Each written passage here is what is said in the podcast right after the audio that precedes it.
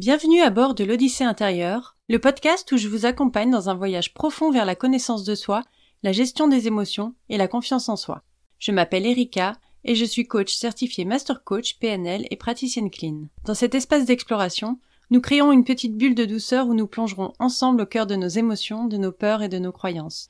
Alors installez-vous confortablement et c'est parti. En 1990, Jim Carrey, qui était encore peu connu à l'époque, rêvait de réussite à Hollywood il a décidé de mettre en pratique la visualisation pour transformer son rêve en réalité.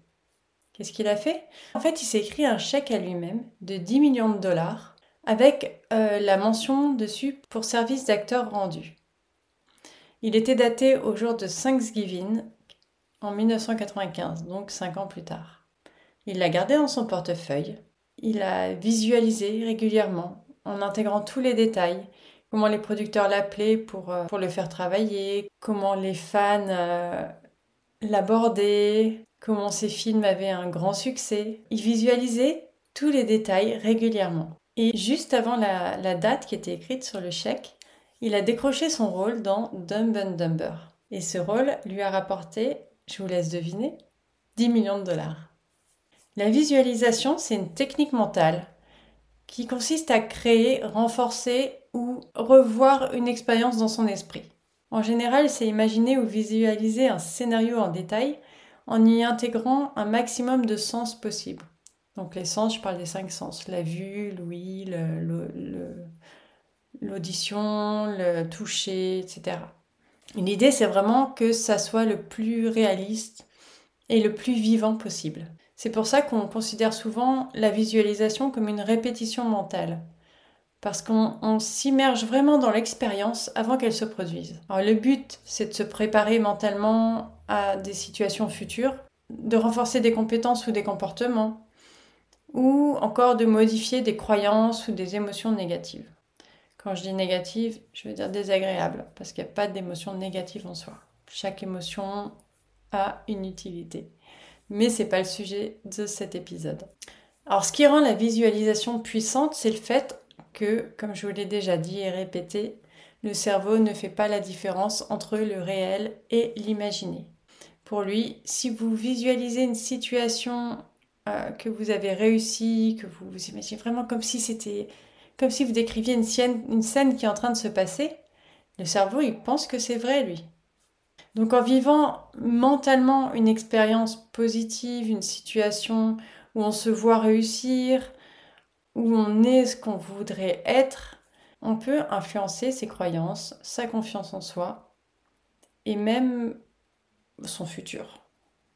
Alors bien entendu, même si elle est utilisée dans le sport, dans la préparation mentale et beaucoup dans la PNL, ce n'est pas une baguette magique. Ce n'est pas parce que vous allez visualiser que vous allez réussir automatiquement, évidemment. Le but, c'est vraiment de renforcer vos chances de réussite en alignant le corps et l'esprit vers un objectif commun.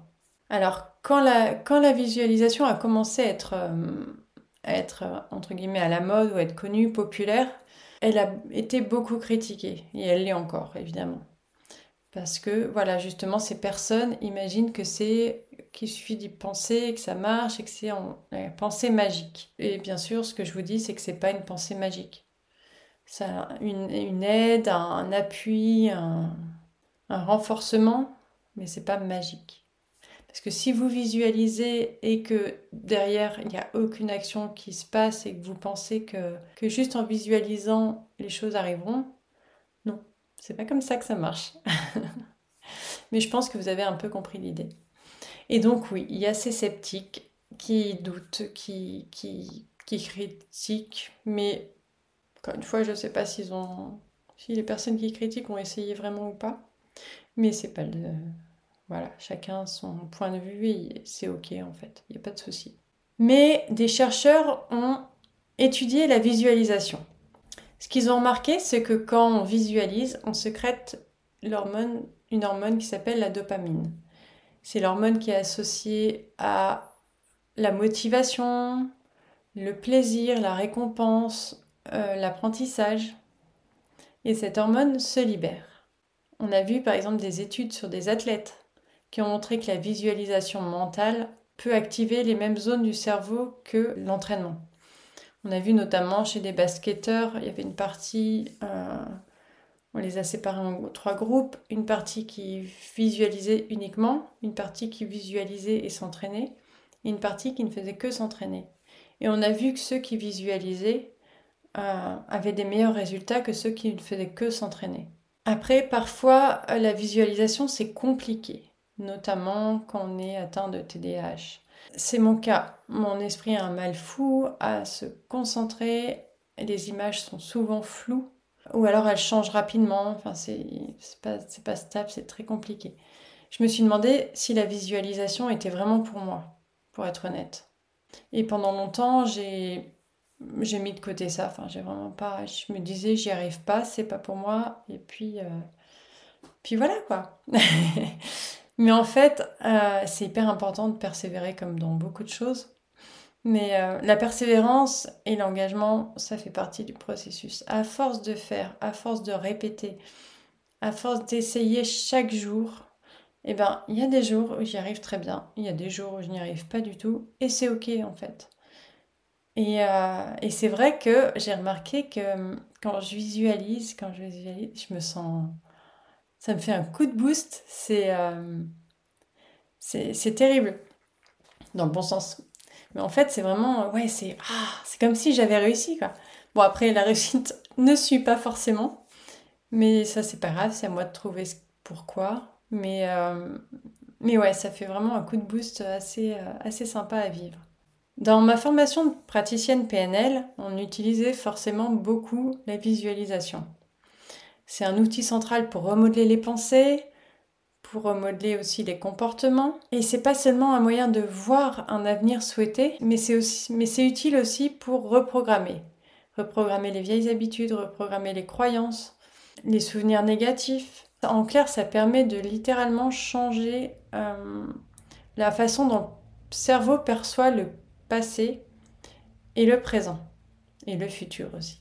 Donc cette formation, ça m'a vraiment forcé, entre guillemets, à me plonger dedans et à, à faire des progrès aussi dans ma propre pratique. J'ai appris à travailler avec mon TDAH plutôt que contre lui. Et j'ai adapté ces techniques à ma propre expérience, ce qui m'a permis de découvrir que, que je pouvais créer des visualisations à ma manière et qu'elles avaient vraiment un impact sur mon état d'esprit, sur mes actions, sur euh, qui je suis au final qui je veux être. Je voudrais donc partager avec vous trois astuces qui m'ont aidé. la première, c'est de créer un environnement qui est propice à ça.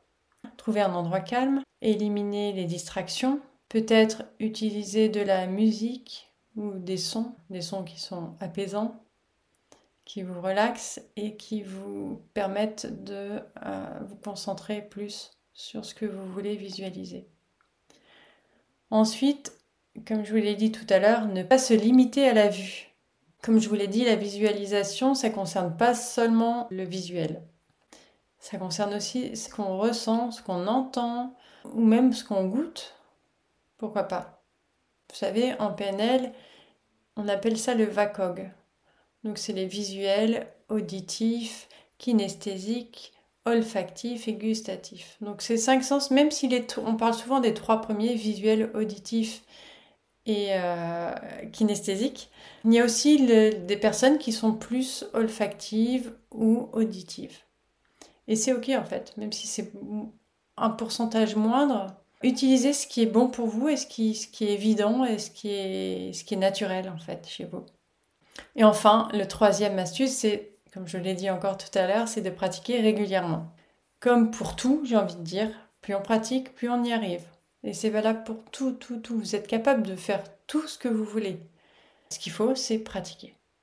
Et ouais, et donc, euh, moi, ce que j'ai vraiment réalisé, c'est que ce qui rend la visualisation si puissante, c'est pas forcément euh, l'image d'elle-même, mais l'intention qui est derrière. C'est cette intention qui donne l'énergie à la visualisation et qui la rend si efficace. Pour terminer cet épisode, je vous invite à essayer la visualisation que ce soit pour euh, changer une habitude, atteindre un objectif ou juste améliorer votre bien-être, la, visualisation a beaucoup plus de pouvoir que vous ne le pensez. Parce que l'un des plus grands atouts euh, de la visualisation, c'est sa polyvalence. Que ce soit pour surmonter sa peur de parler en public, euh, préparer un examen ou un entretien d'embauche, euh, gérer le stress, prendre, confiance en soi aussi. Je l'utilise beaucoup dans, les séances pour prendre confiance en soi. C'est vraiment super efficace. Par exemple, j'utilise pas mal la technique de l'ancrage aussi. C'est une des techniques les plus efficaces que je connaisse. C'est euh, en fait une technique de PNL qui consiste à, associer une émotion ou, en tout cas un sentiment fort à un geste ou une action physique. Ça peut être se pincer le bras, euh, euh, toucher un objet. En fait, vous avez beaucoup d'ancrage dans votre vie que, dont vous n'avez pas forcément conscience. Par exemple, quand vous écoutez une musique et que cette musique vous crée une émotion, c'est un ancrage. Voilà. Sauf que là, les ancrages qu'on crée en PNL, ce sont des ancrages conscients et voulus. Et cet ancrage, en fait, à chaque fois que vous, que vous voulez avoir l'émotion, enfin, que vous voulez ressentir telle ou telle émotion, vous faites ce geste d'ancrage et instantanément vous ressentez voilà l'émotion voulue, donc soit le bien-être, la confiance, ou, la joie, peu importe, vous ressentez l'émotion que vous avez ancrée. Donc voilà, j'insiste sur le fait que euh, la visualisation est comme tout, en fait, comme toute compétence, elle s'apprend. Elle demande de la pratique, de la patience et surtout de une volonté d'apprendre et de pratiquer.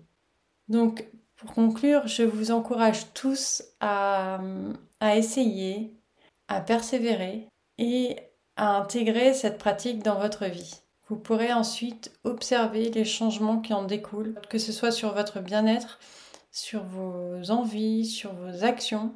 Et, euh, dites-moi en commentaire euh, qu'est-ce que vous voudriez visualiser, sur quoi vous visualisez, est-ce que c'est difficile pour vous? Euh, Envoyez-moi un petit message sur Insta ou en commentaire si vous regardez sur YouTube. Et dites-moi un peu si ça vous a aidé, si, c'est difficile. Voilà. Partagez-moi un peu votre expérience. Je vous souhaite une bonne journée, soirée, nuit et euh, je vous dis à la semaine prochaine. Je vous embrasse.